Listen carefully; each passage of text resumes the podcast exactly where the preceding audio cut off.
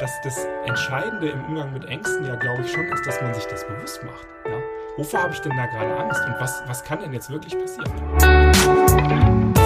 Moin, hallo und willkommen zum Fearless Culture Podcast, in dem es um all das geht, worüber wir viel nachdenken, was uns nachts nicht schlafen lässt, worüber wir über viel zu wenig sprechen, weil wir uns davor fürchten. Hier nicht, hier sprechen wir über all dies, damit wir uns davon befreien können.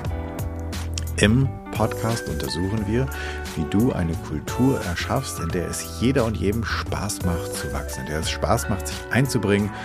Eine Kultur, in der Kreativität, Neugierde und Innovation erwünscht sind, ja sogar gefördert werden, damit nämlich Ziele und letztlich Leistungen erreicht werden können. Wir schauen uns an, was funktioniert, untersuchen aber genauso furchtlos die Schattenseiten, die nämlich diese erfolgsrelevanten Prozesse verhindern können.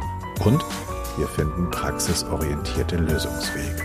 Im Podcast unterhalte ich mich mit Menschen, die sich bereits auf den Weg gemacht haben, die näher hinsehen, die genauer hinhören, die die richtigen Fragen stellen oder vielleicht sogar schon Antworten gefunden haben. Heute ist mein Gast Jochen Adler. Er ist Gründer und CEO von Compreno. Er ist außerdem Fachinformatiker, war als Business Analyst bei der Deutschen Bank, war bei verschiedenen Startups ähm, mit dabei, hat unterschiedlichste Positionen als Berater und Consultant gehabt. Und jetzt startet er durch mit einem super spannenden eigenen Unternehmen. Außerdem ist Jochen einer der ganz wenigen, ehrlich gesagt, er ist der zweite Mann, den ich kennengelernt habe, der den Namen seiner Frau angenommen hat. Also Jochen ist definitiv mutig oder er hat zumindest eine ganze Menge Freiheit. Denn er gründete auch mitten in der Pandemie. Aber bevor ich jetzt hier alles erzähle, was Jochen gemacht hat und wer er ist, sage ich herzlich willkommen. Vielen Dank, dass du dir die Zeit nimmst für uns hier im Podcast und stell dich doch den ZuhörerInnen noch einmal ganz kurz vor. Total gerne. Erstmal moin Jan, danke für die Einladung. Freue mich sehr hier zu sein. genau, also für mich geht mit der Gründung jetzt von Compreno tatsächlich, ähm, gehe ich zurück an meine, meine Wurzeln, könnte man sagen. Du hast ja schon viel gesagt, so aus meinem Lebenslauf. Ich habe einiges an Konzern- und Beratungserfahrung und auch ein paar Auslandsaufenthalte. Aber tatsächlich habe ich als Schüler schon angefangen, ähm, sozusagen autodidaktisch mich als Programmierer ähm, durchzuschlagen. Damals hat man das Programmieren noch aus Büchern gelernt ähm, und da gab es keine Kurse und nix. Deswegen ist das für mich jetzt äh, die erste Gründung im, im, Alter von 46 Jahren. Bin ich inzwischen vielleicht ein bisschen ungewöhnliches Alter für einen Gründer und insofern äh, ja, erfordert ein bisschen Mut. Da bin ich gerne bereit, drüber zu sprechen, wie auch über alles andere. Sehr cool. Ich freue mich sehr auf unser Gespräch, denn die Vorgespräche waren schon ziemlich klasse. Ich starte ja immer gerne mit der Frage nach einer Fearless Culture, also die Kultur der Raum ohne Furcht. Hast du eine Fantasie davon? Durftest du das mal erleben? Setzt du das vielleicht gerade äh, bei Compreno irgendwie um? Was, wie es dir damit? Also ich hoffe sehr, dass wir das bei Compreno umsetzen, aber da bin ich vielleicht der Falsche zu fragen. Als Gründer hat man ja immer schicke Folien und äh, warme Worte, wo alles Mögliche ausgedrückt wird. Aber tatsächlich in meiner eigenen Wahrnehmung ist es eher so, dass ich überwiegend Erinnerungen ans Gegenteil habe. Also eine Fearless Culture ist für mich eine Kultur, wo du einfach keine Angst hast, so zu sein, wie du bist. Ja, du kommst ins Büro, klassischerweise. Nehmen wir mal ein paar Jahre zurück, als noch niemand über Corona und Händeschütteln und Maske tragen nachgedacht hat. Ähm, du kommst ins Büro und hast da halt ein Meeting mit irgendwie im Extremfall ja auch mal 30, 40 Leuten ähm, und äußerst da einfach die, die Sachlage und deine, deine Gemütslage auch, die ja da vielleicht dazugehört. Du hast ja ein professionelles Urteilsvermögen. Und wenn du da keine Angst hast und einfach klar und deutlich sagen kannst, was, Phase ist, sozusagen, salopp gesagt, dann hast du eine Fearless Culture. Und das Gegenteil, wie gesagt, habe ich oft erlebt, gerade in großen Unternehmen mit starken Hierarchien, mit, mit viel Tradition, wo ja auch dann Denkverbote zum Teil äh, vielleicht ein bisschen auch mit einhergehen, dass Leute einfach im, im Vier-Augen-Gespräch dir Dinge erzählen, wo du dann halt sagst, ja Mensch, warum hast du das denn im Meeting nicht gesagt? Gerade war doch der Punkt, wo wir das entschieden haben und du hast nichts gesagt. Und dir auch nichts anmerken lassen. Und dann merkst du, finde ich, schon, dass Leute einfach Angst haben ja, vor, Themen, wo ich eigentlich jetzt persönlich finde, da muss man ja eigentlich keine Angst haben. Aber mhm. ist doch sehr weit verbreitet. Und klar, bei Compreno versuchen wir einiges anders zu machen, aber da sage ich dann später noch mal was zu. Genau, das, das Seltsame finde ich ja, dass, also zum einen hast du einen wichtigen Punkt gesagt, dass das immer super subjektiv ist, wer welche Befürchtung hat und wer sich was traut oder nicht traut oder wer sich wo beschnitten fühlt in seiner persönlichen Freiheit. Und das mhm. ist ja auch so ein Thema, was total auf der Hand liegt. Ja, also jede und jeder, mit dem ich darüber spreche, sagt, ja, ja, klar, kenne ich. So ähm, kenne ich als Mitarbeitende, kenne ich als äh, Teamleitung, kenne ich als Führungskraft, kenne kenn ich als Verantwortliche oder Verantwortlicher, aber so ein richtiges dagegen gehe ich jetzt mal an, wir machen das jetzt mal anders, wir reden drüber, erlebe ich, also erlebe ich glücklicherweise in, in dann Coaching- oder Beratungsprojekten, dass jemand sagt, okay, lass uns das mal irgendwie aus dem Weg räumen. Aber habe ich mhm. ganz häufig und auch in, in, meinem Umfeld und auch von, von denjenigen, mit denen ich hier im Podcast spreche, dass jemand sagt, ja genau, das hat dann mal jemand angesprochen, wir haben das geändert. Nö, irgendwie nicht. Hast du eine mhm. Idee, warum? Ja, ich finde, das hat ganz, ganz viele Aspekte. Also an der Frage können wir jetzt lange festhalten, glaube ich, ähm, wenn du mich da auch vielleicht wieder ein bisschen dann zum Punkt zurückführst, weil ich werde sicher abschweifen, ähm, in meinem Naturell liegend. Also mir hat zum Beispiel mal ein Chef gesagt, äh, er hat noch nie jemanden erlebt, der so großen Mut zur Lücke hat wie ich. Und Mut zur Lücke ist ja sowas, das kenne ich so aus Ausbildungs-, also Schul- und, und Studiensituationen. Ne? Du gehst in eine Prüfung rein und lernst dann so, naja, Hauptsache ich bestehe irgendwie Mut zur Lücke, wird schon das Richtige gefragt werden, ja. Das ist aber ja gar nicht so falsch. Also wir haben es mit einer komplexen Welt zu tun, ja, volatil, unsicher, komplex, ambiguous, sagt man ja. Und da ist natürlich Mut zur Lücke schon auch eine Schlüsselqualifikation, finde ich ehrlich gesagt. Also mich, ich habe das als Kompliment genommen. Ich weiß gar nicht, ob der das so gemeint hat. Ich denke eher nicht. Aber für mich war das ein Kompliment. Ich sage seitdem so spaßig, das soll mal auf meinem Grabstein stehen. Ja, er hatte immer den Mut zur Lücke. Ich finde, das ist ein Ritterschlag tatsächlich. Und in Unternehmenskontexten ist das aber ja wirklich schwierig. Also das ist eher, wenn jemand sagt, er geht mal in eine Vorstandspräsentation und, und macht mal eben hier ein 100 Millionen Budget, äh, will er da pitchen und hat dabei Mut zur Lücke, dann würde ich erstmal sagen, oha, ja. Also das wäre mal so ein Aspekt, der mir dazu direkt einfällt. Mhm. Aber da, da bist du, also da, da sind wir ja genau sozusagen bei der Gründung. Ich meine, du hast ein international aufgestelltes Team. Ihr seid remote only, weil ihr auch gar nicht am selben Ort sitzt. Das heißt, ihr seid verteilt mhm. irgendwie mhm. über Europa. Ähm, Kennst du die alle urlange, mit denen du das machst, aus alten Projekten? Oder hast du da auch Mut zur Lücke und hast gedacht, oh, klingt ganz gut, mach ich mal? Ja, definitiv erstmal Mut zur Lücke. Und dann natürlich auch ähm, ist für mich Resonanz ein, ein, ganz wichtiges Stichwort. Also ich bin jemand, der immer äh, Ideen halt ausprobiert und auch Gedanken, solange sie noch nicht hundertprozentig fertig sind, immer erstmal äußert. Ja, natürlich erstmal auch im Vertrauten und im Vertraulichen. Aber ähm, um jetzt mal ganz konkret auf die Mitarbeiter von Compreno zu, äh, zu sprechen zu kommen, wir haben tatsächlich mit Compreno ja eine ganz interessante ähm, Idee. Vielleicht sollte ich das mal kurz erklären, so in zwei Sätzen. Wir wollen nämlich eine kontinentale Plattform schaffen, also tatsächlich erstmal europaweit und spricht auch nichts dagegen, das Ganze später mal weltweit zu denken, aber wir fangen jetzt in Europa an aus verschiedenen Gründen, ähm, wo wir Qualitätsjournalismus verbreiten wollen. Und zwar aus hochwertigen Quellen, also vertrauenswürdige Inhalte, die wir personalisieren auf die Interessen der Nutzerin und des Nutzers und auch übersetzen vom Start weg in fünf Sprachen. Das ist ziemlich ja, ich würde mal so sagen, mind-blowing, wenn man so drüber nachdenkt. Mhm. Da haben wir ja vielleicht später noch ein bisschen Zeit für. Und ich stelle halt fest, dass diese Idee natürlich sehr catchy ist. Ne? Also dann sagen Leute halt erstmal so, boah, das ist ja echt spannend. Und deswegen war es gar nicht so schwer bisher für uns Mitarbeiterinnen und Mitarbeiter zu finden, weil wir haben tatsächlich als Startup mit einer Nullreichweite fast, also gar nicht großartig, bei LinkedIn mal ein Jobposting gemacht, ja, und ich habe gesagt, ich brauche halt mal so Werkstudentinnen sozusagen.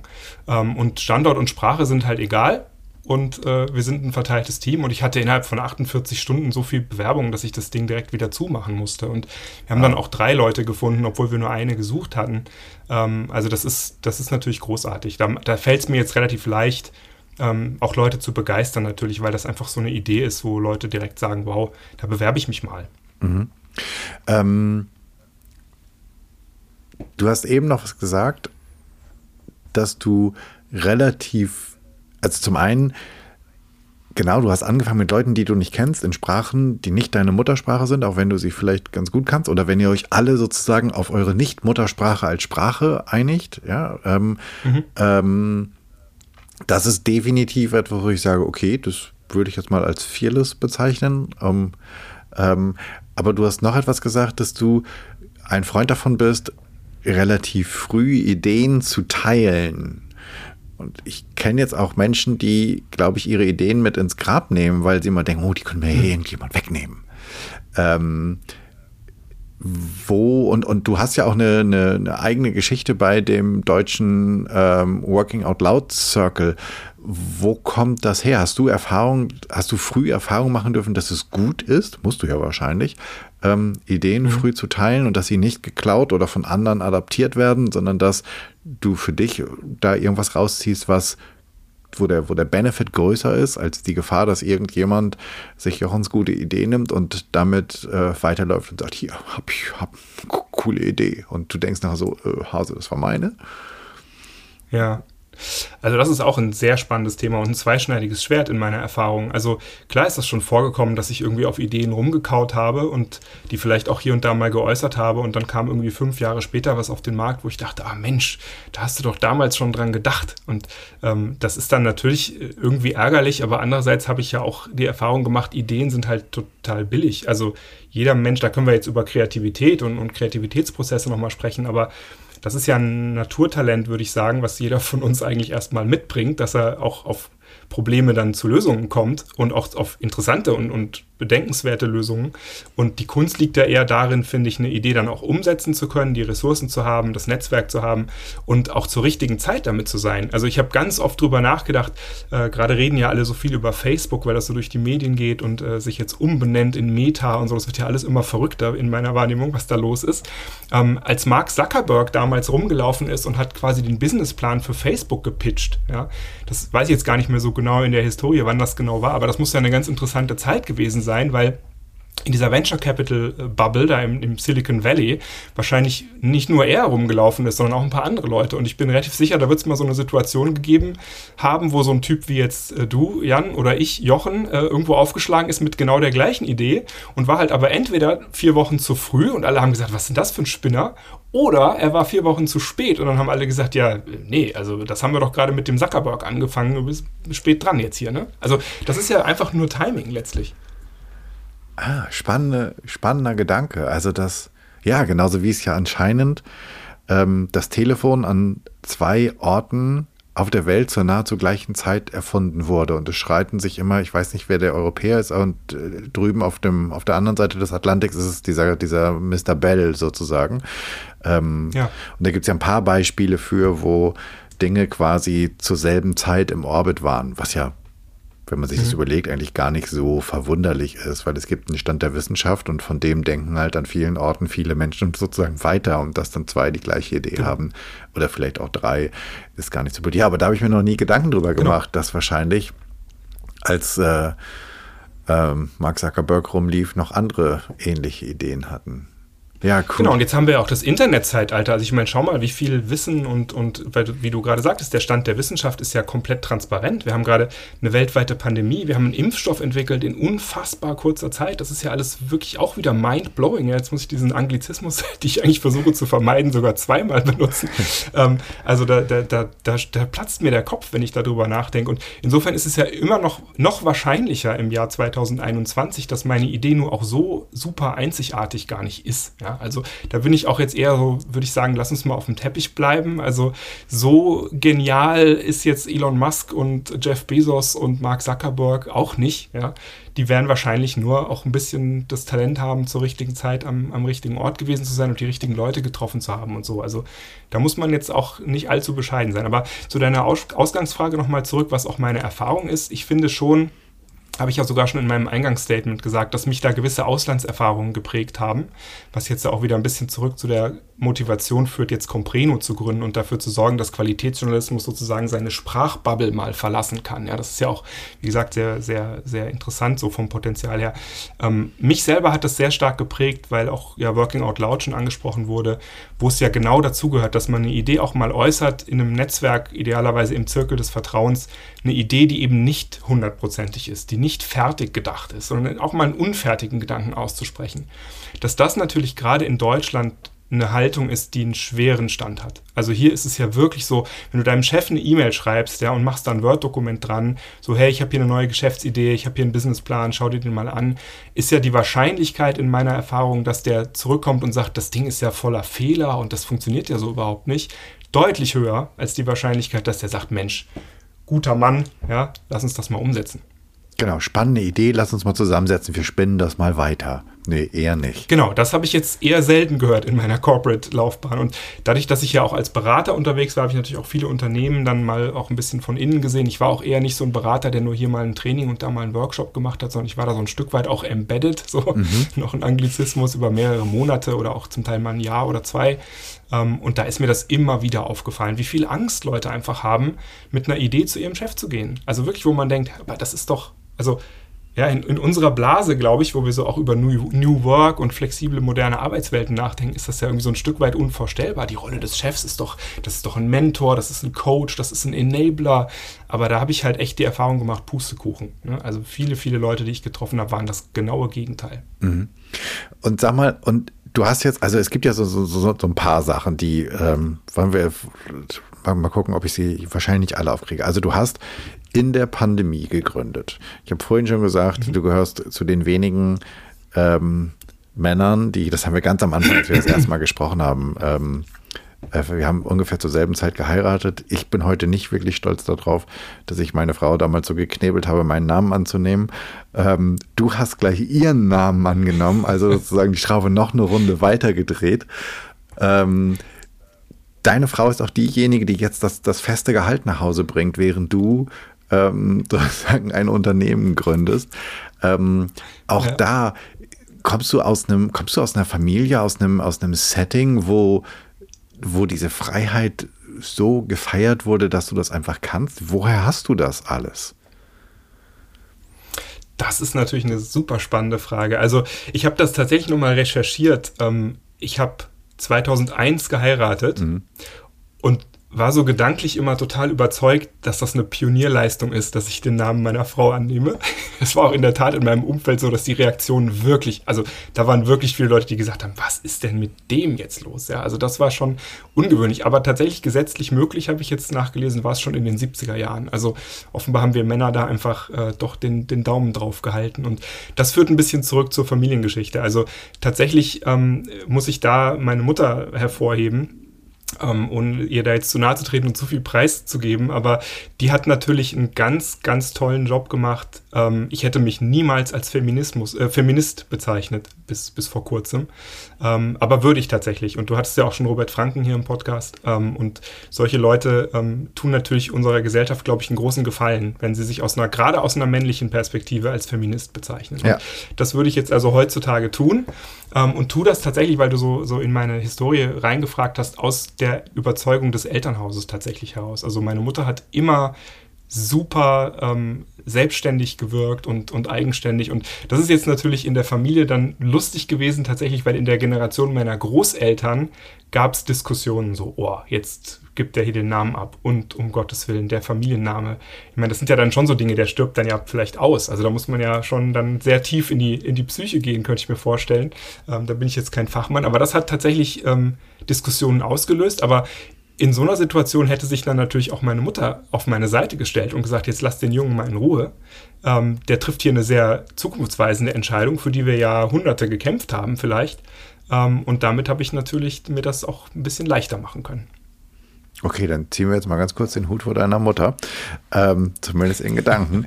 Sehr cool. Ich, Grüße gehen raus. Genau, Grüße gehen raus. Ich gebe ganz ehrlich zu, dass ich das also ich, ich wünschte mir, ich wäre damals so weit gewesen. Ich war es einfach nicht. Ich erinnere mich sehr, sehr lebhaft ähm, an den Rahmen und das Setting, als ich ähm, in meiner Welt damals sehr logisch hergeleitet habe, warum das einfach nicht funktionieren wird.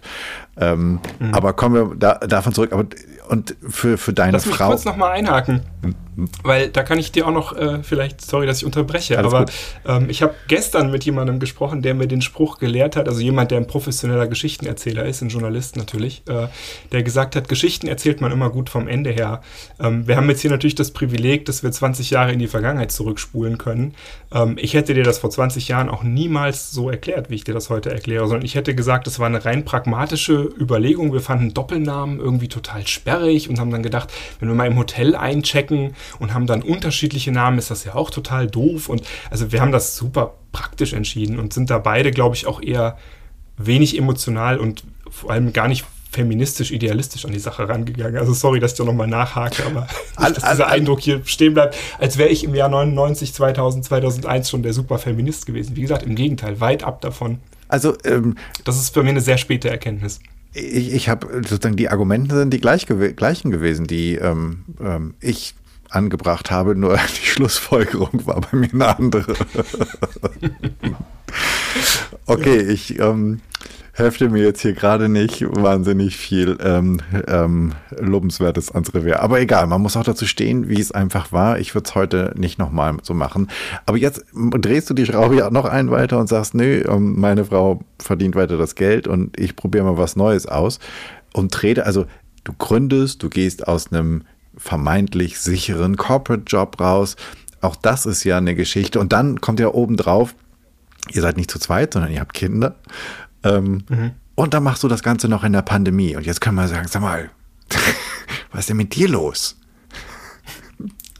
Ja, wie gesagt, das scheint sich ja durch meinen Lebenslauf durchzuziehen, Genau. Und- dass Leute immer wieder mal sagen, was ist mit dem Typen los. Und, und fängst an gesagt. zu arbeiten mit Menschen, sozusagen die, die ersten Mitarbeitenden sind nicht deine besten Kumpels, die du seit 17 Jahren kennst und wo du dich blind darauf vertraust, dass alles gut geht, sondern nö, du holst dir mal so ein paar Werkstudenten oder Studentinnen irgendwo aus dem europäischen Ausland, die du vorher auch noch nie gesehen hast und mit denen du auch nur virtuell zusammenarbeitest. Also, Manu, was machst denn da? Ja, wo, wo fangen wir an? Also ich gehe noch mal ganz kurz ins familiäre Umfeld zurück, weil wir da schon waren ähm, und äh, auch da noch mal Props natürlich an meine Frau, die tatsächlich auch auf einem Waldspaziergang, wo wir, wir haben sehr, sehr viel geredet über diese Entscheidung, das ist jetzt auch überhaupt nicht leicht gefallen, ähm, aber die mal zu mir gesagt hat, guck mal, Dein Lebenslauf ist doch ohnehin schon so, ne? Du warst in der Deutschen Bank, du warst bei kleineren Firmen, du warst im Inland, du warst im Ausland. Ähm, ich würde das jetzt nicht als brüchigen Lebenslauf bezeichnen, aber der ist schon auch, also Bunt. Diversity ist ja ein großes Thema, aber bunt, genau. Und, und in, in einer Person sind da schon relativ viele Facetten und Widersprüche drin. Ähm, und dann hat sie gesagt, wenn du jetzt scheiterst mit dem Ding, dann ist das in deinem Lebenslauf einfach ein weiterer Abschnitt und du bleibst ja ein super interessanter Typ auch für die Arbeitswelt der Zukunft. Und dann nimm das nicht so schwer. Und das war tatsächlich, wenn sie, da, wenn sie das nicht so gesagt hätte, weiß ich nicht, ob wir hier heute sprechen würden. Ja, also das ist schon sehr, sehr tief gegangen. Du hast ja viele Sachen angesprochen. Wir haben auch Kinder, klar, und wollten da jetzt auch nicht das Risiko äh, zu krass eingehen. Und da bin ich ihr auch sehr dankbar, dass sie halt auch einfach gesagt hat, alles klar, das äh, supporte ich auch, ähm, dass, dass das für dich funktioniert.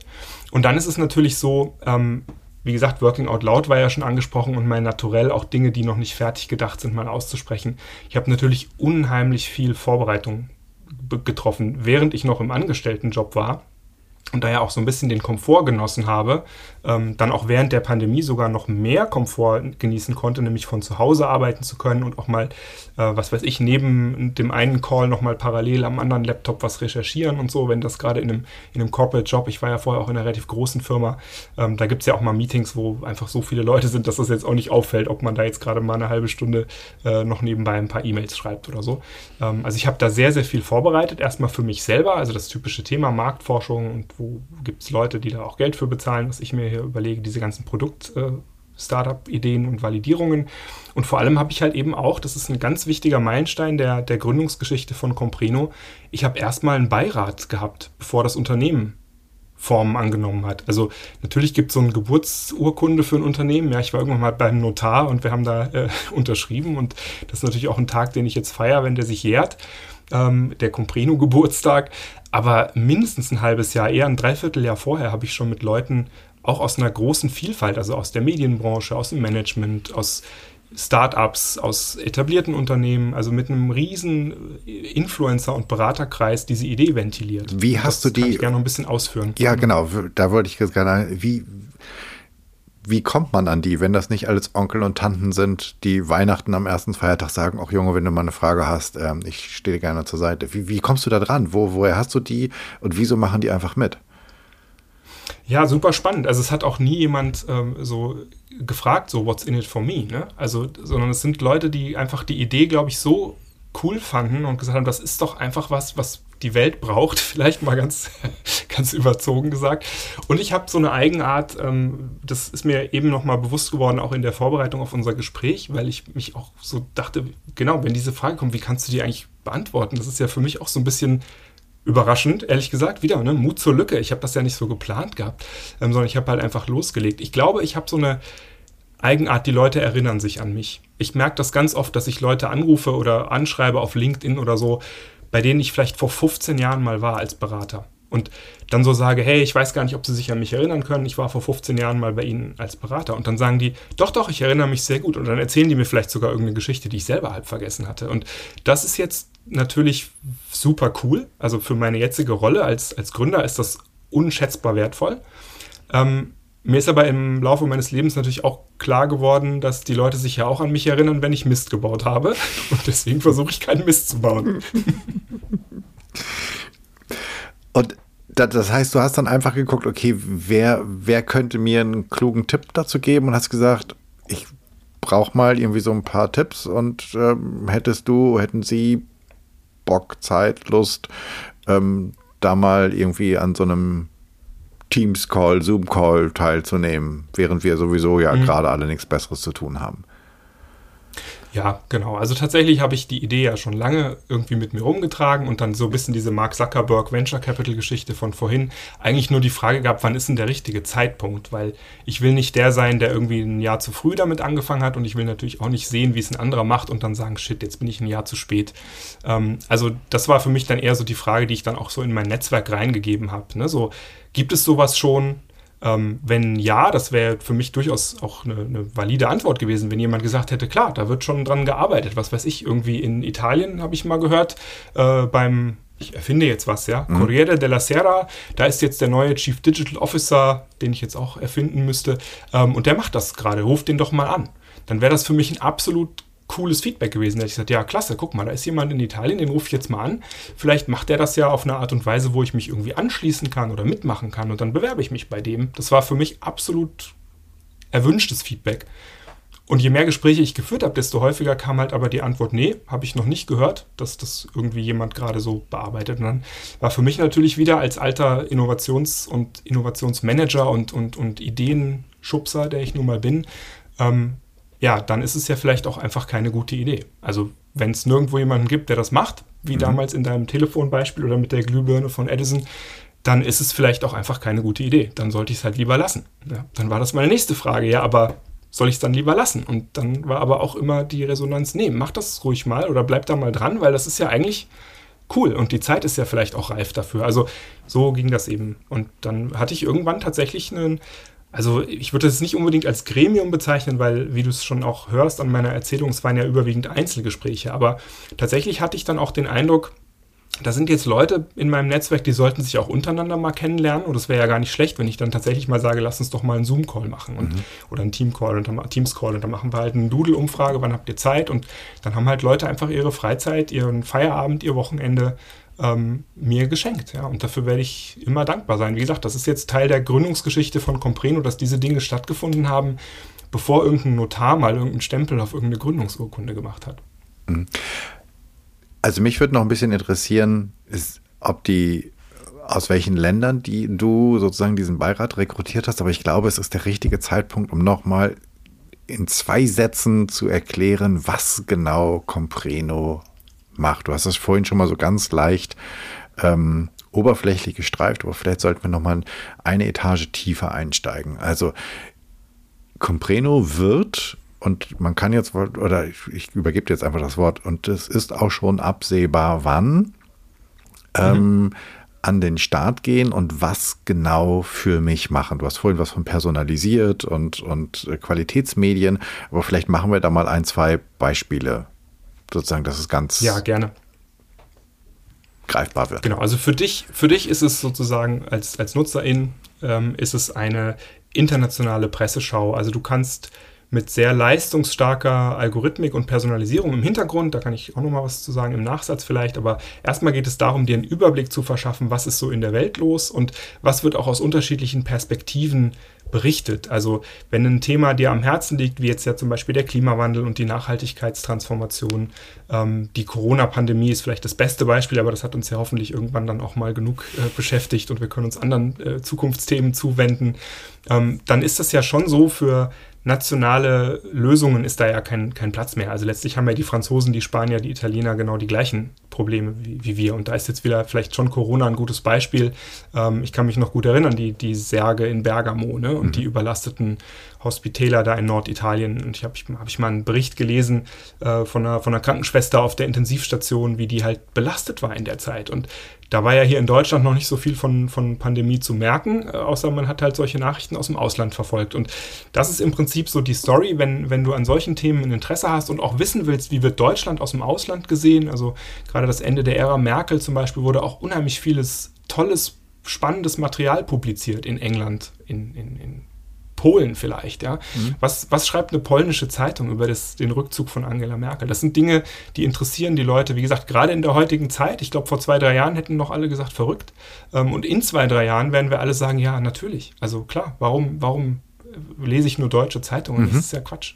Mhm. Also das ist so das, was es für den Nutzer oder die Nutzerin ist. Und es ist gleichzeitig halt auch ein partnerschaftliches Modell für Zeitungsverleger und Zeitungsverlage und auch Magazine, die ja zum Teil eine sehr spannende Nische haben, wo man auch sagen kann, warum liest ein, äh, ein Deutscher nicht mal eine italienische Autozeitung, ja, wo halt über Ferrari und Lamborghini halt vielleicht ein paar andere Sachen drinstehen als über BMW, Daimler und äh, Volkswagen. Genau, und das Wichtige ist ja, dass ich dann die italienische Autozeitung oder den polnischen Bericht über Angela Merkel oder den französischen Hintergrundbericht über den Klimawandel auf Deutsch lesen werde. Also mhm. du bzw. Compreno wird mir diese Artikel aus den unterschiedlichsten Sprachen, ich glaube momentan sind fünf angedacht, ähm, genau. auf Deutsch übersetzen. Und wahrscheinlich dann halt auch die Deutschen in andere Sprachen übersetzen, ähm, da wo äh, du die europäischen Partner hast. Genau, reziprok. Das heißt tatsächlich, du findest, ich glaube, das kann man sagen, ohne zu übertreiben ähm, und jetzt nicht irgendwie zu sehr in dieses werbliche Marketing abzurutschen. Du wirst auf Compreno Sachen finden, die hättest du sonst nie gefunden. Allein schon wegen der Sprachgrenze nicht. Also mhm. du, du würdest einen italienischen Artikel über dein Lieblingsthema vielleicht niemals finden, weil du Italienisch nicht verstehst und auch weil du ja nicht danach suchen würdest. Also du würdest ja auch nicht bei Google irgendwie jetzt eingeben, äh, keine Ahnung, äh, den italienischen Begriff für äh, Climate und Sustainability oder für Klimawandel und Nachhaltigkeit, weil du nicht mal weißt, wie das heißt. Mhm. Also das ist das, was ich so, wo, wo ich eingangs sagte, ich hoffe, das wird ein bisschen mindblowing, jetzt sage ich es zum dritten Mal, ähm, dass wir halt neue Horizonte erschließen, die du niemals erreicht hättest äh, ohne, ohne unser Angebot. Und für die Verlagswelt und für die, für die Zeitungsverlage ist es halt auch, glaube ich, super spannend, weil sie im Prinzip einen riesen Markt haben, der vor ihnen liegt, der in Europa halt ganz krass fragmentiert ist das sieht man ja auch in der EU immer in den politischen Strukturen, im Parlament muss alles irgendwie in 24 Sprachen übersetzt werden. Äh, wir fangen jetzt mal mit den fünf an, die du ja schon genannt hast, wo auch zu, zum Beispiel Polnisch nicht dabei ist. Insofern war die Frage, was schreiben die Polen über Angela Merkel, gar nicht so die beste. Aber wenn es um Englisch geht, um Deutsch, um Italienisch, Spanisch und Französisch sind wir am Start, ja. Wow, super cool. Weil ich tue das wirklich ab und zu. Allerdings gebe ich ähm, sozusagen nicht mit, mit Französisch, dafür reicht sozusagen mein Abi-Französisch nicht mehr, sondern ich versuche ab und zu mal Medien aus der Schweiz oder aus Österreich einfach zu lesen, um so einen anderen Blick auf dieselben Themen aus einem anderen, sozusagen aus, aus einem aus dem Blickwinkel hinter den Alpen sozusagen zu bekommen. Weil ich schon finde, genau. dass es spannend ist, wie halt auch kulturell unterschiedlich der Blick dann auf bestimmte Themen ist. Genau.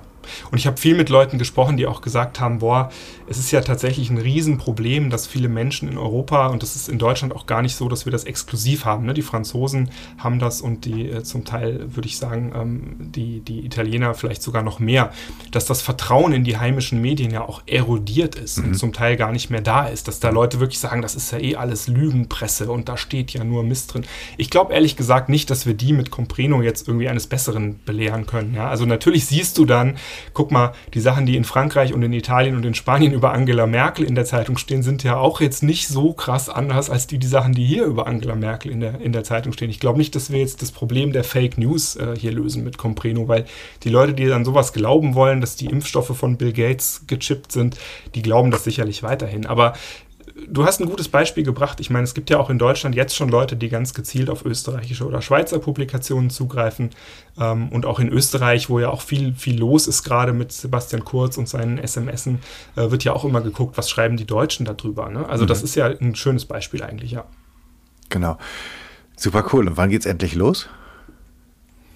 Also definitiv noch vor Weihnachten. Ist jetzt ein bisschen die Frage, wie wir hier nach der Aufzeichnung dann zum Veröffentlichungstermin dieses Podcasts äh, dastehen. Da kann ich jetzt mich nicht zu weit aus dem Fenster lehnen, aber es lohnt sich auf jeden Fall mal auf compreno.eu zu schauen und ähm, dann sind wir hoffentlich schon erkennbar. Okay, den Link findet ihr definitiv in den Show Notes und äh, wahrscheinlich auch in den Captions zu den Postings zu diesem Podcast.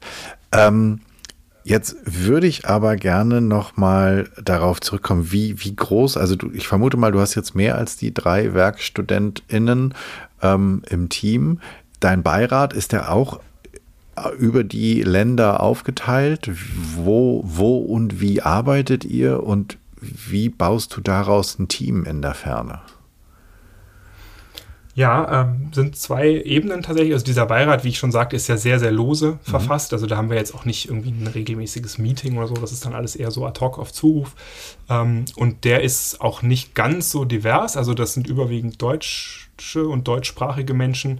Ähm, die aber auch Auslandserfahrung haben und einen guten Überblick. Und es ist auch tatsächlich ein Brite dabei, der auch von Anfang gesagt hat, Mensch, gerade in Großbritannien, der Brexit hat so viel gespalten ne, in die Remainers und die mhm. Leavers und die Leute werden das natürlich super finden. Und in England kommt ja auch noch hinzu, die Leute haben ja oft wenig Fremdsprachenkenntnis, weil sie überall mit Englisch äh, über die Runden kommen. Also das ist so auf Beiratsebene ist, würde ich jetzt sagen, die Diversity nicht ganz so, äh, wie sie sein müsste eigentlich, aber da tue ich natürlich mein Übriges. Mein Netzwerk hat natürlich, oder mein Mögliches, muss ich sagen, mein Netzwerk hat natürlich da gewisse Einschränkungen, ähm, mit denen ich dann gelebt habe. Und beim Team ist es jetzt so, ähm, ich habe relativ früh auch durch Einwirkung eines, einer meiner Beirätinnen ähm, einen Co-Founder gefunden, ähm, der sozusagen auch äh, sowohl das designerische, gestalterische, optische macht, als auch das technische, so als Architekt der Lösung. Ähm, das heißt, wir waren da von Anfang an dann schon mal zu zweit, was auch sehr, sehr viel geholfen hat. Ähm, und dann kamen ja über die vorhin schon geschilderte Episode drei zunächst mal Werkstudentinnen dazu, die wir jetzt immer enger gebunden haben. Da sind wir schon zu fünft. Ähm, jetzt zum Lounge, den du ja schon angesprochen hast, werden wir uns auch weiter verstärken. Ähm, und wesentliches Kriterium ist ja auch immer, dass die Leute Sprachkenntnis mitbringen, also in der jeweiligen Muttersprache ähm, und auch, auch was Erweiterung angeht, wenn wir jetzt über Niederländisch beispielsweise nachdenken, was wir schon sehr konkret tun, weil ja Belgien zum Beispiel auch ein sehr spannender Markt ist, weil der in mhm. sich schon zweisprachig ist mit Flämisch und Französisch, ähm, dann schauen wir natürlich erstmal, dass wir das abdecken, damit wir auch äh, eine gewisse Qualität bringen können bei den, bei den Texten, die wir natürlich maschinell übersetzen, aber die am Ende dann ja auch Freude machen müssen beim Lesen. Das sollen ja auch keine Roboter-Texte sein, sondern das soll sich ja schon auch ähm, spaßig anmuten. Und wir organisieren uns wie, ich fällt mir fast schwer darüber zu reden, weil das für mich schon so selbstverständlich ist, wie sich virtuelle Teams halt eben organisieren. Also wir haben eine Kollaborationsplattform, wir chatten, wir gehen sehr sparsam mit der Zeit um, die wir tatsächlich in Meetings verbringen, weil natürlich äh, das ja auch so ein Klassiker ist, wo man immer diskutiert, machen wir das synchron, also setzen wir uns jetzt tatsächlich mal alle zwei Stunden vor den Rechner zur gleichen Zeit und bereden das in einem, in einem Videocall? Oder ist es nicht besser, wir stimmen uns nur mal kurz ab, vielleicht eine Viertelstunde und dann geht jeder seiner, seiner Ziele nach? Und natürlich ähm, reden wir dann mehr über Erwartungen ans Ergebnis als über den Weg dahin. Die Leute haben natürlich große Freiräume, wie sie die Arbeit erledigen, wo sie die, wann sie die erledigen. Ähm, und am Ende zählen die Ergebnisse. Das sind dann alles Dinge, über die ja in der New Work-Bewegung geredet wird und wo ich natürlich auch viel zu sagen könnte. Äh, du bist herzlich eingeladen, das zu tun, weil ich, äh, stelle mir, also das, das eine finde ich immer, dass ich, ich habe ähm, irgendwann 2020 relativ am Anfang mal ein, eine Episode gemacht, wo wir darüber geredet haben, weil das damals relativ neu war, wie, wie geht eigentlich virtuelles Onboarden? Ja, also normalerweise kennst du das so, ähm, also für all die, die vor der Pandemie ongeboardet wurden, ähm, dann bist du irgendwann nach dem Vertrag hast du unterschrieben, du warst zu einem persönlichen Bewerbungsgespräch da, dann äh, marschierst du irgendwann in dein Büro, wie auch immer das ist, da gibt es, ich würde sagen, Minimum einen Blumenstrauß und irgendwie eine Karte und dann ist da der mhm. Arbeitsplatz eingerichtet und die Kollegen und die sind mittags schon alle mit dir zum Essen verabredet ähm, und virtuell. Ähm, und jetzt kommt auch noch virtuell in anderen Sprachen, in anderen Kulturen, in anderen Gewohnheiten. Erzähl gerne mal. Also ich glaube, das ja. ist schon spannend und ich glaube, dass das auch etwas ist, was immer normaler wird. Ähm, mhm. nicht, nicht nur, weil die Pandemie uns dazu zwingt, sondern weil viele einfach sehen, ja, geht halt. Ja, ja, und ich bin dankbar, dass du nachfragst, weil, wie ich schon sagte, ich denke da gar nicht mehr so viel drüber nach, weil ich schon auch mal ein Transatlantik-Projekt gemacht habe, irgendwie 2004, 2005, glaube ich, war das, wo wir auch über Skype äh, eigentlich ausschließlich uns über Skype treffen konnten, weil Leute irgendwie an der Westküste, an der Ostküste und in Irland und in Kontinentaleuropa waren und wir immer, also für uns völlig normal war, dass wir das so machen. Das ist 15 Jahre her. Ähm, tatsächlich hast du einen ganz, ganz wichtigen Punkt angesprochen, ähm, wo ich dir, wie gesagt, jetzt dankbar bin, dass du mich da nochmal dran erinnerst, wie, wie ungewöhnlich das vielleicht ist. Also allein das Kommunizieren auf Englisch ist für uns alle ja anstrengend. Ja, das hast du vorhin schon mal gesagt. Das ist ja auch nicht meine Muttersprache. Also ich mhm. glaube, ich nehme für mich in Anspruch, sehr fit zu sein in der englischen Sprache. Aber das ist ein kognitiver Mehraufwand für mich natürlich, alles auf Englisch zu machen. Und für die anderen ja, wenn du eine, eine Spanierin hast, äh, auch. Ja, also das ist ja für die klar. Die haben dann international studiert heutzutage, die Leute, und sind das total gewöhnt, dass eine Vorlesung halt ein Zoom-Call ist, jetzt wegen Corona noch mal mehr und dass der Professor Englisch redet. Aber das ist schon, finde ich, ganz, ganz wichtig, dass man da für sich auch Zeit nimmt. Also gerade im Onboarding, da bin ich auch immer gefordert, weil mein Naturell ist ja nun auch sehr ungeduldig. Ich will ja immer auch schnell, schnell, schnell hier und, und dem steht manchmal ja die Sorgfalt äh, entgegen. Also wir müssen halt auch sorgfältig arbeiten. Wir wollen ein hochwertiges Produkt an den Markt bringen. Wir haben eine, eine, Partnerschaft mit den Verlagshäusern, die sehr, sehr viel Vertrauen voraussetzt, wo ich auch in meiner äh, Biografie gelernt habe, wie schnell Vertrauen verspielt sein kann und wie schwer es ist, es zurückzugewinnen, wenn man es mal verspielt hat oder sogar unmöglich. Mhm. Ähm, deswegen war ja vorhin schon meine Sache, die, die Leute erinnern sich an mich, ist ein zweischneidiges Schwert. Ja, das ist ja nicht immer gut, je nachdem, wie man sich verhält. Ähm, und da sind wir jetzt gerade in der Teamkommunikation unglaublich bewusst nach, nach, meiner, nach, meiner, nach meiner Wahrnehmung. Also Vielfalt, die wir ja haben, also wir haben zum Beispiel in Frankfurt jetzt eine Mitarbeiterin gefunden, die Spanisch äh, Native Speaker ist, auch Italienisch spricht, auch Deutsch lernt, auch Englisch spricht natürlich. Ähm, die kommt eigentlich aus Buenos Aires, aus Argentinien. Ähm, und das ist eine kulturelle Vielfalt. Also die bringt total spannende Sachen ein. Da kann ich nachher nochmal ein konkretes Beispiel geben, auch von ihr. Ähm, wo wir aber ja echt gucken müssen, Vielfalt und Diversity, worüber du ja auch hier schon im Podcast viel gesprochen hast, ist halt super anstrengend. Also, wenn du immer nur schnell, schnell die beste Lösung haben willst, so alles bis morgen und dann zack, raus damit, dann ist so ein vielfältiges Team, so ein diverse Team vielleicht nicht das Richtige für dich. Sorry. Mhm. Weil da ist einfach, da werden Fragen gestellt, auf die bist du nicht vorbereitet. Und das ist vielleicht nochmal zu deiner Ausgangsfrage zurück. Eine Fearless Culture, habe ich ja gesagt, ist, wo man keine Angst hat, eine Frage zu stellen. Und das ist für mich der absolute Leitsatz. Hängt hier an der Wand äh, virtuell, in unserem virtuellen Team sozusagen. Jede Frage ist eine gute Frage. Es gibt keine dummen Fragen. Es gibt nicht immer eine Antwort auf jede Frage. Ne? Also manchmal ist es halt so, wir haben die Antwort einfach noch nicht. Mhm. Und manchmal ist es auch so, oh Mist, wir sollten die eigentlich haben, die Antwort auf die Frage. Und wir hätten sie eigentlich schon letzten Monat gebraucht und wir haben sie immer noch nicht. Da wird es natürlich emotional. Aber das heißt nicht, dass die Frage nicht gut wäre. Die Frage war gut. Und dass mhm. wir die Antwort nicht haben, ist ein anderer Punkt. Ja. Mhm. Aber stell trotzdem diese Frage. Hast du, hast du ein Beispiel dafür, wo du dachtest so, boah, okay, Diversity und sei es jetzt sozusagen nur Diversity im Rahmen von Interkulturalität, boah, Alter, das nervt jetzt. Das hätte, hätte ich, ja. das wird auch schneller gehen oder besser gehen oder ja, einfacher klar. gehen oder weniger stressfrei gehen. Klar, das habe ich jeden, jeden Tag, will ich fast sagen, oder jede Woche, mhm. dass ich natürlich das Gefühl habe, hm, das habe ich doch schon mal erklärt. Und der Reflex immer da ist dann zu sagen, habt ihr mir nicht zugehört? Seid ihr blöd? Also was ist denn hier los? Ähm, und ich denke dann aber natürlich immer, okay, dann liegt es wohl an mir. Also dann habe ich vielleicht auch wieder durch das Englische ja nicht die richtigen Worte gefunden, dann erkläre ich es nochmal anders. Also da braucht man eine Geduld, die mir, wie gesagt, gar nicht unbedingt vom Naturell her zu eigen ist. Ich bin ja eigentlich so ein Typ, der so dieses was hat Facebook mal gesagt? Move fast and break things oder so, was ihnen ja jetzt auch schön auf die Füße fällt, dass sie alles kaputt gemacht haben. ähm, aber das, das ist für mich eine harte Schule. Also immer wieder zu sagen, okay, darüber müssen wir dann nochmal sprechen. Dafür nehme ich mir auch Zeit. Und deswegen ist der Job als Founder von Compreno auch ähm, sehr, sehr fordernd, was, was Zeit und äh, das Management auch gerade mit der familiären Situation angeht. Das ist eine Riesenbelastung. Mhm. Ähm, jetzt hast du eben gesagt, Vertrauen, Vertrauen verspielen, Vertrauen gewinnen, wiedergewinnen. Das ist ja etwas, was in einem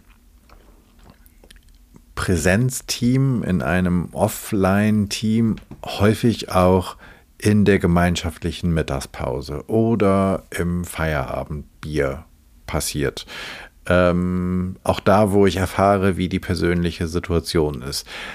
Wir kennen ja ganz häufig aus solchen Zoom- und Team-Calls, dass das beginnt um 10 Uhr und bam, um 10 Uhr geht es auch los. Hier ist übrigens meine Agenda für heute. Ähm, 11 ist Schluss.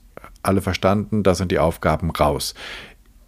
In der Präsenz wäre ich vielleicht drei Minuten vorher da, würde mit den ersten Zweien, die da stehen, quatschen. Wie war das Wochenende?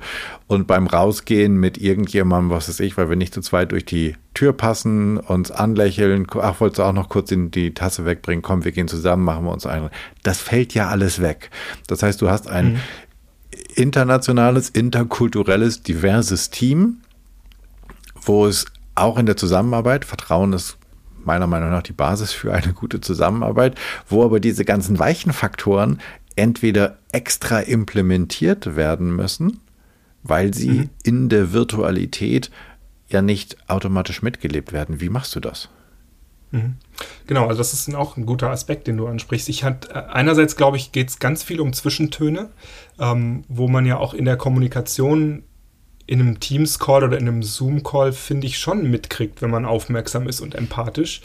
Ähm, ist der andere gerade dabei? Oder, was ich vorhin so als Konzernbeispiel hatte, macht der nebenbei irgendwelche E-Mails und ist gar nicht dabei? Also da achte ich sehr, sehr stark drauf. Und der, äh, ich kriege auch oft das Feedback, wenn ich die Idee für Compreno präsentiert habe, dass Leute gesagt haben, ja, ähm, du präsentierst das ja sehr authentisch und sehr glaubwürdig und sehr leidenschaftlich. Und ich dann selber so ein bisschen schmunzeln muss und sagen, du kennst mich ja gar nicht. Ich sitze hier vor einem Bildschirm ähm, und du sitzt auch vor einem Bildschirm und wir reden hier irgendwie in unsere Kamera rein und in unser Mikrofon. Wie willst du wissen, ob ich jetzt hier leidenschaftlich, authentisch oder was auch immer bin? Ja, ich könnte hier auch ein Video ablaufen lassen. Ähm, aber es funktioniert ja offensichtlich. Und umgekehrt bin ich da halt auch sehr, sehr ähm, dran interessiert, auch mitzukriegen, ähm, wie es den Leuten? Also wir haben ja auch gerade dadurch, dass wir jetzt mit jungen Menschen zusammenarbeiten, die wechseln dann mal den Ort ähm, fürs Studium beispielsweise und dann ist ein Umzug, der ansteht und ich weiß halt, was das bedeutet, wenn jemand 21 ist und umzieht. Also dann frage ich halt auch so, hey, wie geht's dir damit? Und ganz, ganz wichtige zweite Antwort auf deine Frage, wie das funktioniert, ist halt, ich habe mit jedem ein wöchentliches One-on-One, -on -One, wo es auch eigentlich gar nicht um die Arbeit gehen muss ehrlich gesagt, sondern da frage ich erstmal, wie geht's dir? Wie gesagt, auch mit dieser Umzugssituation, ja, bist du in der neuen Wohnung angekommen? Offensichtlich funktioniert da das Internet schon mal, herzlichen Glückwunsch, aber wie sieht's denn ansonsten aus? Habt ihr schon Möbel? Ähm, ich will das ja auch wissen und selbst wenn ich die Leute nie face-to-face -face treffe, vielleicht sogar nicht mal treffen werde, weiß ich ja gar nicht, ähm, habe ich das Gefühl, ich kenne die ja und ich will die auch kennenlernen. Ich habe ein echtes Interesse an den Menschen. Und dritte Antwort ist äh, vielleicht, um dieses One-on-One -on -One ein bisschen jetzt von seinem Sockel wieder runterzuheben. Ganz oft klappt das ja auch nicht, weil wir einfach als Startup nicht diesen Ablauf haben, wie du ihn geschildert hast. Jeden Tag um 10 ist das Meeting und dann weiß jeder, was er zu tun hat, sondern wir sind ja unfassbar dynamisch. Ich kann dir ja jetzt noch nicht sagen, was nächsten Freitag sein wird, mhm. ähm, weil sich das ja ständig ändert. Das heißt, wir müssen immer diese Zwischentöne, von denen ich gerade sprach, die muss ich spüren und dann auch sagen, du, ich hatte das Gefühl, wir sind mit der Agenda zwar durch, aber da ist noch was. Willst du mich vielleicht heute Abend mal anrufen oder am Wochenende? Ähm, das ist halt für mich jetzt das, wo ich sage, das ist eine Riesenbelastung, gerade weil ich ja auch Ehemann, Familienvater, Hausmeister, äh, Autoreifenwechsler, äh, was auch immer bin. Ähm, aber das ist im Moment jetzt in dieser Gründungsphase halt super wichtig, dass ich dann auch sage, okay, ich habe einen Kalender, ich bin durchgetaktet, wie wir alle, aber wenn, wenn ich jetzt das Gefühl habe, jemand braucht einfach nochmal ein Gespräch, auch über eine private Angelegenheit, dann bin ich natürlich da. Mhm. Jetzt hast du gerade gesagt, ne, eigentlich weiß ich noch gar nicht, was nächsten Freitag so ist. Das ist halt bei Startup so. Ähm, und du weißt auch, ne, du hast eben so, als ich vorhin nachgefragt habe, ja, wie ist denn das so mit dem Termin? Du hast, ja, auf jeden Fall vor Weihnachten. Ähm, auch das ist ja jetzt wieder, jetzt sozusagen schließen wir am an, an, den, an, den, an den Beginn an, auch wieder extrem Mut zur Lücke, oder? Weil ähm, aus dem Vorgespräch weiß ich, dass natürlich nicht nur, dass es nicht nur darum geht, ähm, Menschen, also mich und ähm, dich als Zuhörerin zu gewinnen, sozusagen da wahrscheinlich irgendein Abo-Modell abzuschließen, sondern du musst ja auch die Partner von Le Monde bis El Pais und keine Ahnung, Evening Standard und die Zeit oder die FAZ reinkriegen. Ähm, und trotzdem, und das Zeitfenster wird gerade kürzer, ähm, mhm. äh, bist du da ganz hoffnungsfroh oder hast gro großen Mut zur Lücke, dass das irgendwie alles zur richtigen Zeit an den richtigen Platz fällt. Ähm, das ist doch aber auch eine Herausforderung, wenn ich da jetzt irgendwie, selbst wenn du sie noch nie getroffen hast, trotzdem ein Team hat, das sich daraus, darauf verlässt, dass der Jochen, der regelt das. Ja, und genau, also sehr schwer zu beantworten, weil ich das auch nicht umfänglich beantworten kann. Also eine Jugendfreundin hat mal zu mir gesagt, dass sie sich gut fühlt, wenn sie mit mir unterwegs ist, weil sie immer das Gefühl hat, ich bin wie so eine Katze. Ich falle vielleicht mal irgendwie vom Balkon, aber ich lande immer auf den Füßen. das fand ich, habe ich mir gemerkt. Ähm, und ich hoffe halt, ich strahle das aus. Aber äh, klar, das ist ein Riesenstress. Also das ist auch, äh, ich kann die Antwort nur so geben, ähm, dass ich sage, wir haben natürlich ein Plattformgeschäftsmodell mhm. und diesen Netzwerkgedanken. Also es geht um ein Netzwerk von, von Zeitschriften und Zeitungen, kontinental, im, im kontinentalen Maßstab. Und wer da jetzt dabei ist, also welche 20 oder 25, ist ja für das Gelingen oder das Misslingen der Idee jetzt zum Start gar nicht so entscheidend. Hauptsache, es sind mal entsprechend welche dabei. Und wir sind natürlich als Unternehmen auch, das ist jetzt meine ähm, Erfahrung natürlich aus meiner Karriere, dass ich ja eher im B2B-Bereich unterwegs war. Also es ist jetzt das erste Mal, dass ich so ein Konsumerprodukt gewissermaßen auf den Markt bringe und überhaupt das erste Mal, dass ich gründe. Aber ich habe eine gewisse Erfahrung mit so B2B-Partnerschaften und wie die entstehen und wie man, wie gesagt, auch auf Vertrauen ähm, aufbaut. Und da bin ich jetzt relativ guter Dinge, weil wir haben halt einen sehr, sehr guten Onboarding-Prozess auch. Also jeder Verlagspartner, der sich entscheidet, mit uns zusammenzuarbeiten und mir das jetzt irgendwie am Mittwoch mitteilt, der ist dann vielleicht am Wochenende ja schon am Start. Also das ist jetzt für mich auch so ein bisschen der Mut zur Lücke, den ich mir da erarbeitet habe, dass wir natürlich die Prozesse bei Compreno so gestalten, dass wir unseren B2B-Partnern auch sagen können, ähm, also ganz salopp gesagt, man kann das auch nach dem Start noch entscheiden. Ja? Und dann sind halt zum Start, wie gesagt, 20, 25, 30 dabei. Und eine Woche später sind es dann schon 40 oder 50. Ähm, da, da bin ich jetzt relativ entspannt. Äh, naja, ich würde sagen ja und nein. Also wenn du irgendwie mit 25, ich will jetzt niemandem zu nahe treten, aber Hannoverschen Allgemeinen oder Augsburger Zeitungen startest, dann ist wahrscheinlich das weder das mediale Interesse so riesig noch ähm, das Endverbraucherinteresse so riesig. Also ja, ob da jetzt nachher ähm, die Zeit und die FAZ dabei ist oder nur die Zeit, ist vielleicht so, aber eine gewisse, eine gewisse Flughöhe muss das Ding ja schon haben. Das ist das eine. Und das zweite ist, wie machst du das? Bist du, bist du gefühlt die, äh, auch die Katze oder hast du irgendwelche Coping-Mechanismen? Wechselst du jeden zweiten Tag die Reifen, weil dich das entspannt? Ähm, oder was, was machst du? Na, ich glaube, ich habe tatsächlich, ähm, muss ich nochmal ins Englische gehen, weil mir gerade der deutsche Begriff einfach schlicht nicht einfällt. Learning the hard way. So, ne? Also ich habe das gelernt, dass ich mit meiner Art irgendwie offen, auch mit Schwächen und mit der Lücke und dann eben dem Mut zur Lücke umzugehen, ja nicht immer Everybody's Darling gewesen bin, sondern das ist ja schon eine harte Zeit gewesen auch. Also, wie gesagt, ich bin 46. Ähm, ich habe auch viele Erfahrungen gemacht, dass ich richtig, richtig an die Wand gelaufen bin und eine blutige Nase hatte. Ähm, und das ist schon alles, also man spricht ja im Innovationsmanagement oder bei, bei Innovationen und Kreativität auch immer viel davon, dass Ideen halt auch manchmal einfach nichts sind. Ja, da muss man sie halt auch loslassen. Und am besten probiert man es aus, weil dann kriegt man das Feedback, dass das vielleicht gar nicht funktioniert und dann lässt man es halt schnell wieder. Da habe ich natürlich nicht nur sonnige Zeiten erlebt. Und dass ich eine Katze bin, die auf die Füße fällt, würde ich schon so stehen lassen, sonst würden wir ja hier jetzt nicht miteinander sprechen. Aber das heißt natürlich nicht, dass die letzten 26 Jahre immer nur Sonntagskuchen mit Sahnehäubchen waren.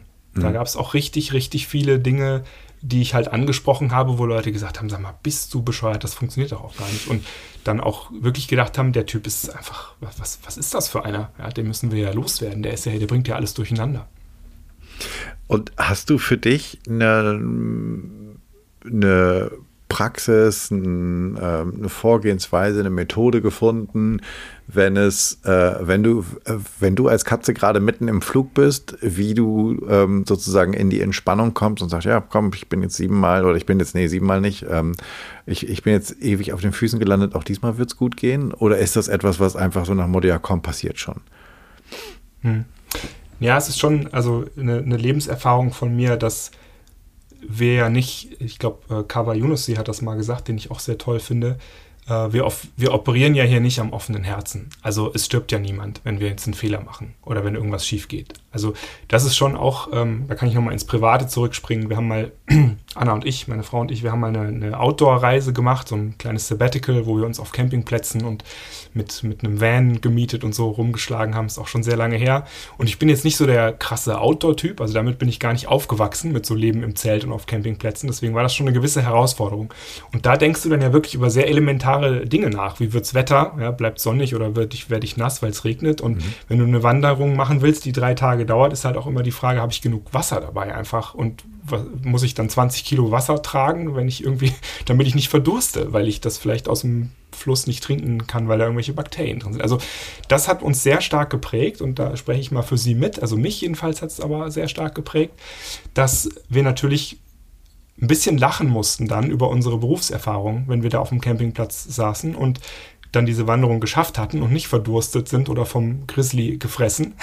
Und wir dann so dachten, letzten Monat, als ich noch in diesem Projekt war und ich hatte eine Deadline verpasst und mein Chef hat mich angebrüllt und du hast richtig gesehen, wie die Adern in den Augen so her hervorquellen. Der hat einfach gedacht, jetzt ist das, jetzt ist das Ende der Welt. Ja, jetzt sterben hier alle, weil dieses Projekt meine Deadline um eine Woche verrissen hat. Und da haben wir schon, glaube ich, ein gewisses katzenhaftes äh, uns angeeignet, dass selbst wenn alles schief geht im beruflichen Sinne, das ist ja nicht das Ende der Geschichte. Okay, ja, ich glaube, dass das ein sehr guter Punkt ist, den wir uns ähm, zur immer mal wieder zu Gemüte führen dürfen, dass ähm, mhm. auch ein berufliches Scheitern und sogar ein berufliches Totalscheitern trotzdem nicht das Ende der Welt und ähm, ist, sondern dass auch am nächsten Tag die Sonne aufgeht. Ähm, genau, und ich habe gestern mal in meinem Team gefragt, um da noch kurz den einen Gedanken, den ich vorhin schon angeteasert habe, der passt jetzt vielleicht gerade noch. Ähm, ich habe meine, meine beiden Teamkollegen, mit denen ich gestern äh, zusammen war, mal gefragt, wenn ich in diesen Podcast gehe zum Thema Fearless Culture, was fällt euch denn dazu ein? Und dann hat die erwähnte Kollegin aus Buenos Aires hat gesagt, naja, es ist ja so, wir machen uns das ja bewusst, dass die Möglichkeit besteht zu scheitern. Und dann habe ich ja keine Angst mehr davor. Also klar kann das alles nicht klappen, was du eben angesprochen hast, ja, mit dem Lounge und den Verlagspartnerschaften. So, es kann alles schiefgehen. Und dann hat sie aber gesagt, wir haben da ja jetzt heute im, im Workshop, das war so am Ende des Workshops, dass ich diese Frage gestellt habe, wir haben da jetzt ja sehr konkret drüber geredet, auch was kann alles noch schiefgehen und was müssen wir infolgedessen tun, um zu verhindern, dass es schief geht. Und das war wirklich interessant. Ich habe da lange nochmal jetzt drüber nachgedacht bis heute, dass das Entscheidende im Umgang mit Ängsten ja, glaube ich, schon ist, dass man sich das bewusst macht. Ja? Wovor habe ich denn da gerade Angst? Und was, was kann denn jetzt wirklich passieren? Ja? Sterbe ich oder frisst mich der Grizzly? Oder ist es jetzt nur, naja, ich muss halt ein paar Geschäftspartnern sagen, wir gehen eine Woche früher oder später live. Also später ist natürlich früher, wäre ja schön. Und deswegen bin ich da vielleicht relativ entspannt, weil meine Lebenserfahrung einerseits eben ist, es ist nicht immer alles so schlimm. Du hast sehr schön gesagt, finde ich, die Sonne geht ja morgen doch wieder auf. Ähm, und es können noch ganz andere Dinge passieren im Leben, wo man plötzlich dann doch Krebs bekommt oder keine Ahnung und dann geht die Sonne vielleicht nicht mehr auf. Also davor habe ich natürlich dann höchsten Respekt. Und ich finde, was, was eine berufliche Erfahrung vielleicht nochmal mir ist, schon so auch in Richtung, in Richtung eines Fazits vielleicht zum Thema Fearless und, und was, ist, was ist so oft in Unternehmen mir aufgefallen, wenn Leute so angstgetrieben argumentieren. Ähm, die haben ja offenbar ganz oft gar nicht wirklich ein Problem miteinander, sondern die haben nur unterschiedliche Vorstellungen davon, was beispielsweise gerade der Zeithorizont ist. Also wenn ich jetzt in einem Unternehmen bin, wir machen aktuell 10 Millionen Umsatz im Jahr. Und dann habe ich einen Kollegen, der sagt, nächstes Jahr machen wir 11 und übernächstes Jahr machen wir 12. Dann wird er das so als, ja, wir haben hier eine Wachstumsagenda verkaufen. Und ich sage vielleicht, pass mal auf, lass uns das Ganze mal ein bisschen radikaler denken. Wir machen eine Transformation, machen vielleicht nächstes Jahr nur 6 oder 7 Millionen Umsatz, dafür aber übernächstes Jahr dann 20 oder 25 dann ist ja das oft, finde ich, der Knackpunkt, wo sich Leute tatsächlich streiten, weil ihnen das gar nicht bewusst ist, dass sie eigentlich nur über einen unterschiedlichen Zeithorizont reden. Der eine hat halt Angst davor, nächstes Jahr nur 6 Millionen oder 7 Millionen Euro Umsatz zu machen, weil er sagt, ja, aber um Gottes Willen, ja, dann weiß ich nicht, gehen wir vielleicht pleite in der Zwischenzeit. Ja, und eigentlich reden die nur über einen unterschiedlichen Zeithorizont. Und das ist mir gerade ganz oft wieder eingefallen, dieses Beispiel, weil ja auch die Koalitionsverhandlungen gerade laufen zwischen den Grünen und der FDP. Und ich glaube, die wollen beide das Klima schützen. Ja, und die wollen auch beide am Ende der Zeitskala 2050 oder was CO2-neutral sein. Und die einen sagen halt, dafür müssen wir jetzt Schulden machen und die dann über die 15, 20 Jahre abtragen. Und die anderen sagen halt, nee, um keines Willen dürfen wir jetzt Schulden machen. Ähm, das ist einfach unsere rote Linie, die werden wir nicht überstreiten. Und dann wird es halt schwer, sich zu einigen. Aber ähm, ganz oft habe ich das Gefühl gehabt, dass solche Gespräche eigentlich Ängste berühren. Und wenn man darüber mal reden würde, dass wir eigentlich nur über einen unterschiedlichen Zeithorizont reden. Der eine redet halt über vier Jahre Legislaturperiode und der andere redet halt über 40 Jahre Vision für die Zukunft. Dann wären, glaube ich, viele Angstthemen gar nicht so angstbehaftet.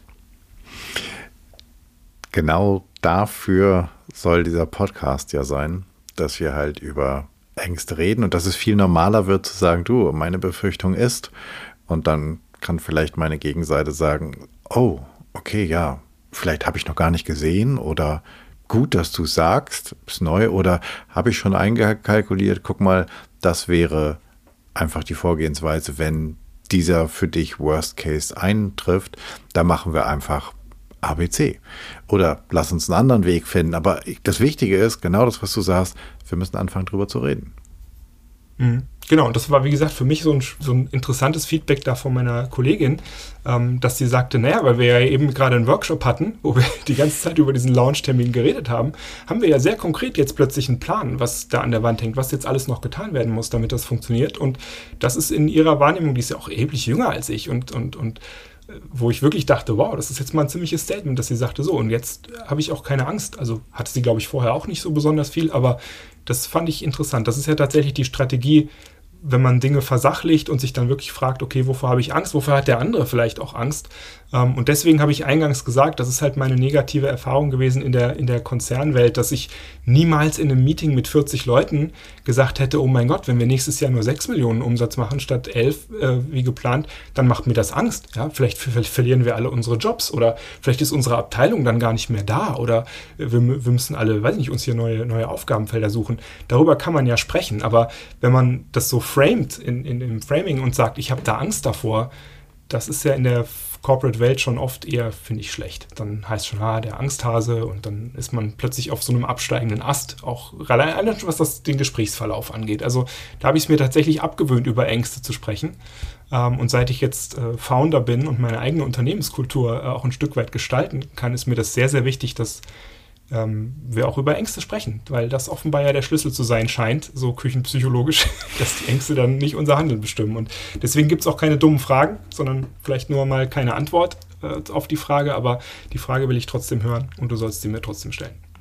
Sag einmal, wenn ich jetzt aber mehr wissen will. Also ich will vielleicht, habe vielleicht Fragen an dich, ich will das beobachten, wie das geht, wo genau muss ich hingehen, um zum einen vielleicht Kontakt zu dir aufzunehmen, wo finde ich mehr Informationen über Compreno, ähm, gibt es die schon, wann sozusagen ist da irgendwas, wo ich mich informieren kann, ich will unbedingt dabei sein und endlich die guten Artikel von Le Monde auf Deutsch lesen.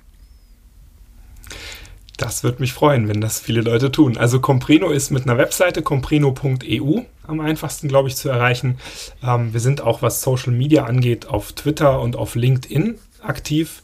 Ähm, ansonsten eher nicht so. Da mache ich auch eine bewusste Zäsur und sage, also die Leute, die wir, glaube ich, erreichen wollen, die werden das zum Teil aus einem beruflichen Interesse lesen. Dafür ist LinkedIn, glaube ich, der Kanal und werden sich für Journalismus interessieren, was ja auch immer dann äh, bei Twitter zum Beispiel hervorragend ist. Da kann man ja auch mit Journalisten und Journalistinnen immer sehr schön auch über tagesaktuelle Themen diskutieren und denen mhm. folgen und so. Also da findet man uns unter dem Namen Compreno, der auch relativ einzigartig zu sein scheint, mit K geschrieben. Und ich selber bin auch total froh, ähm, wenn mich Leute ansprechen und anschreiben. Das ist ja ein paar Mal angeklungen. Als Working Out Loud Pionier ähm, freue ich mich ja über Netzwerkeffekte und bin auch auf den beiden genannten Plattformen, also Twitter und LinkedIn, eigentlich gut zu erreichen unter dem Kürzel JNDLR für Jochen Adler. Ähm, weil ich halt ein alter IT-Nerd bin, habe ich mal die Vokale weggelassen und dann kommt JNDLR raus. Prima. Die Links dazu findest du alle in den Show Notes. Und wenn ich jetzt eine Bühne baue, Jochen, und ich lade dich ein, vor 100 Menschen zu sprechen, was ist das Thema und wen soll ich für dich einladen? Dass ich da spreche. Mhm. Ich glaube, da überschätzt du, nachdem wir jetzt hier ja viel gesprochen haben, mein Sendungsbewusstsein. Ich würde ja lieber 100 Leute einladen und denen zuhören und die auf die Bühne stellen und ich setze mich dahin. Oder wir machen so ein Barcamp. Äh, jeder bringt ein Thema mit. Das ist deine äh, Bühne, du darfst machen, so was nutzen. du willst. Was wäre das Thema des Barcamps? Da würde ich mir wünschen, dass wir mit Compreno und den Technologien, die wir nutzen, schon so weit sind, dass Sprachbarrieren auch in der Echtzeitkommunikation keine Rolle mehr spielen. Also das wäre ja mal so das nächste, wo ich drüber nachdenke. Wie könnte man jetzt hier so ein Videocall führen oder irgendein Event veranstalten, wo jeder so wie bei Star Trek so einen Knopf im Ohr hat und versteht dann die jeweilige Sprache des anderen ohne Grenzen. Ähm, und dann würde ich da tatsächlich nicht nur Europa, sondern weltweit denken und würde mir 100 Menschen aus allen Winkeln der Erde wünschen. Ähm, und mit denen machen wir dann ein Barcamp. Ja. Jeder bringt ein Thema mit und dann wird das sicherlich nicht nur eine Stunde dauern. Wie viel Zeit hattest du mir gerade dafür eingeräumt? Die Zeit, die, die Zeit da machen wir gleich zwei, drei Tage draus. Genau, die Zeitkomponente hatte ich in die Frage noch nicht, noch nicht eingebaut. äh, Gibt es ein Überthema für das Barcamp? Ja, tatsächlich grenzenlos. Also da würde ich sagen, nee, Zivilisation erhalten, ähm, und zwar Zivilisation wirklich im, im planetaren Maßstab. Okay. Wir haben vielleicht kleine kleine Anekdote an der Stelle. Wir haben bei Compreno so eine Symbolfigur, so ein kleines Maskottchen. Das ist ein Astronaut oder auch eine Astronautin übrigens, ne? weil steckt in einem Raumanzug, kann man mhm. von außen gar nicht erkennen, ob das Mann oder Frau ist oder auch welche Hautfarbe die Person hat. Ähm, und zwar auch wiederum aus genau dem Grund. Also Menschen, die im Weltall waren, äh, wenn die zurückkommen zur Erde, sind die ganz oft äh, verändert. Das nennt man den Overview-Effekt. Mhm. Äh, Gibt es auch wissenschaftlich untersucht ähm, die werden dann oft Klimaschützer oder irgendwie Aktivisten, Menschenrechtler, mhm. weil du halt einfach vom Weltall nur noch siehst, das ist ein blauer Planet, eine winzige Schicht von Atmosphäre, danach kommt das Weltall und Vakuum, nichts mehr, lebensfeindlich. Mhm. Ähm, und das ist für mich ein ganz spannendes Symbol, ja. Deswegen würde ich auch diese Bühne, die du mir da gebaut hast, ein bisschen ablehnen. Ich hoffe, das war eine gute Antwort. Alles gut. Du, Zumindest eine akzeptable Antwort. Das ist voll, voll akzeptabel und ob, ob, du aus der Bühne ein Barcamp machst, das kannst du ja ähm, selbst bestimmen. Hast du für uns einen Tipp, was wir, bis wir alle Compreno-AbonnentInnen werden können, lesen sollten, was wir hören sollten? Gibt es irgendeinen Film, eine Serie, eine Dokumentation, wo du sagst, unbedingt angucken, sehenswert, hörenswert, lesenswert? Ja, also lesen tatsächlich nur noch Compreno für künftig und ich selber bin ja paradoxerweise gar kein besonders großer Leser aufgrund meiner Ungeduld und eher kurzen Aufmerksamkeitsspanne. Ähm, also, dass ich so ein Buch lese, wirklich wie so eine Leseratte, so Cover to Cover, das kommt bei mir ganz selten vor. Ähm, und deswegen würde ich auch aus eigener Anschauung eher eine Filmempfehlung abgeben. Also meine Leidenschaft für den Journalismus und insbesondere den investigativen Journalismus, also die Leute, die wirklich so tough die Detektivarbeit leisten ähm, und da auch Dinge ans Tageslicht bringen, von denen wir ja sonst nie erfahren hätten. Äh, Le Monde hast du als, als Beispiel, glaube ich, genannt, wäre super interessant da in dem Zusammenhang. Mhm. Gab ja auch schon die Panama Papers und solche Enthüllungen, wo dann auch tatsächlich im internationalen Maßstab zusammengearbeitet wurde, auch Teil der Gründungsinspiration für Compreno. Und da habe ich äh, einen Tipp, also es gab mal einen Oscar-prämierten Hollywood-Film, der heißt Spotlight wo es darum geht, wie in Boston, in, in Neuengland, in den USA, ähm, das Investigativteam vom Boston Globe einen Skandal aufdeckt über den Missbrauch in der katholischen Kirche und halt den am Ende publiziert gegen Widerstände. Also irgendjemand hat ja auch mal diese Definition gemacht, äh, Journalismus ist nur, wenn du schreibst, was andere nicht wollen, dass es geschrieben wird, sonst ist es Public Relations. es muss jemanden geben, der das verhindern will, sonst ist es kein Journalismus. Ähm, und da gibt es auch aus Deutschland ein schönes Beispiel, was ich empfehlen würde, ganz aktuell in diesem Jahr erschienen. Also weiß ich gar nicht, ob man den jetzt wegen Corona in einem Kino sehen kann, den Film, aber ich empfehle den, der heißt Hinter den Schlagzeilen. Ähm, da hat ein Dokumentarfilmer das Investigativteam der Süddeutschen Zeitung, also auch ein ganz, ganz tolles Team, was super tolle Geschichten schon äh, hervorgebracht hat, sehr eng begleitet. Und ähm, das sind für mich halt tatsächlich also Helden, die, die vierte Gewalt im Staat und so, da ist ja viel schon drüber geredet und geschrieben worden. Also die Leute, die so arbeiten, denen kann man in diesem Dokumentarfilm zuschauen, hinter den Schlagzeilen. Und ein Hollywood-Film, sowas wie Spotlight, würde ich auch empfehlen. Okay, findest du. Das sind wirklich auch Thriller in real life. Ja, findest du auch in den Show Notes. Großartig. Ähm, und jetzt zur allerletzten Frage. Ähm, was sollen wir in der nächsten Woche, bis die nächste Episode kommt, einmal neu machen, anders machen? Was ist deine kleine Challenge für uns hier im Podcast? Na, das ist doch jetzt tatsächlich relativ leicht. Ähm, raus aus der Komfortzone und mal eine Idee äußern, von der man eigentlich selber findet, sie ist zu bescheuert, als dass man sie äußern sollte. Und dann mal gucken, was passiert. Geht mal zu jemandem hin, den ihr vertraut, also wo ihr halt auch das Gefühl habt, der haut euch jetzt nicht in die Pfanne, wenn die Idee wirklich so bescheuert ist, wie ihr dachtet. Und guckt mal, was passiert. Und sagt mal, ich habe hier eine Idee, mit der laufe ich, weiß ich nicht, drei Jahre, fünf Jahre schon rum und habe die immer für zu blöde gehalten, um sie mal zu Papier zu bringen oder irgendwem davon zu erzählen. Was hältst du davon? Und dann guckt mal, was passiert. Okay, super schöne Idee. Ich würde sagen, dann äh, gibt es in der kommenden Woche ganz viele super blöde, wahrscheinlich total spannende und coole Ideen, die das Licht der Welt erblicken. Und vielen. Und ich wäre gespannt, äh, schreibt mir bei Twitter oder LinkedIn mal, was passiert ist. das ist ja tatsächlich wieder, die Resonanz würde mich interessieren. Okay, das machen wir bestimmt. Ähm, ja, und tausend Dank für die vielen Einblicke und das Wissen, das du geteilt hast und auch für die ganze Erfahrung, die du, ähm, ja, die wir jetzt nicht live mitgekriegt haben, aber zumindest hatte ich den Eindruck, dass wir sehr nah dran waren.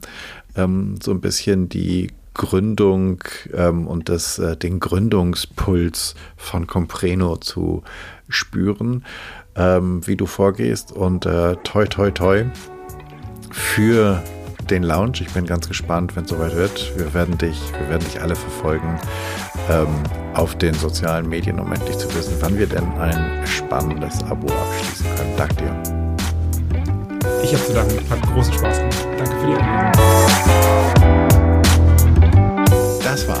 Ich danke dir fürs Zuhören und ich hoffe, es hat dir gefallen. Es hat dich neugierig gemacht, einmal über deine Ideen nachzudenken und deine Ideen zu teilen und damit rauszugehen und äh, vielleicht ein wenig Mut zur Lücke zu haben. Es hat dich vielleicht inspiriert, auch darüber nachzudenken, wie du furchtloser wirst, wie du eine Fearless Culture erschaffen kannst. Ich freue mich auf jeden Fall über dein Feedback und Ideen, was ich noch machen könnte. Und wenn du jemanden kennst, der ein, eine oder ein guter Ansprechpartner, Interviewpartner für den Podcast wäre, dann schreib mir doch einfach an Jan Schleifer.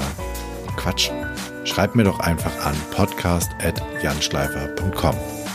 Abonniere den Podcast, wo auch immer du am allerliebsten Podcast hörst und bitte hinterlass mir bei iTunes deine 5-Sterne-Rezension, denn damit wird der Kreis derer, die diesen Podcast hören können, größer und wir können alle zusammen etwas verändern.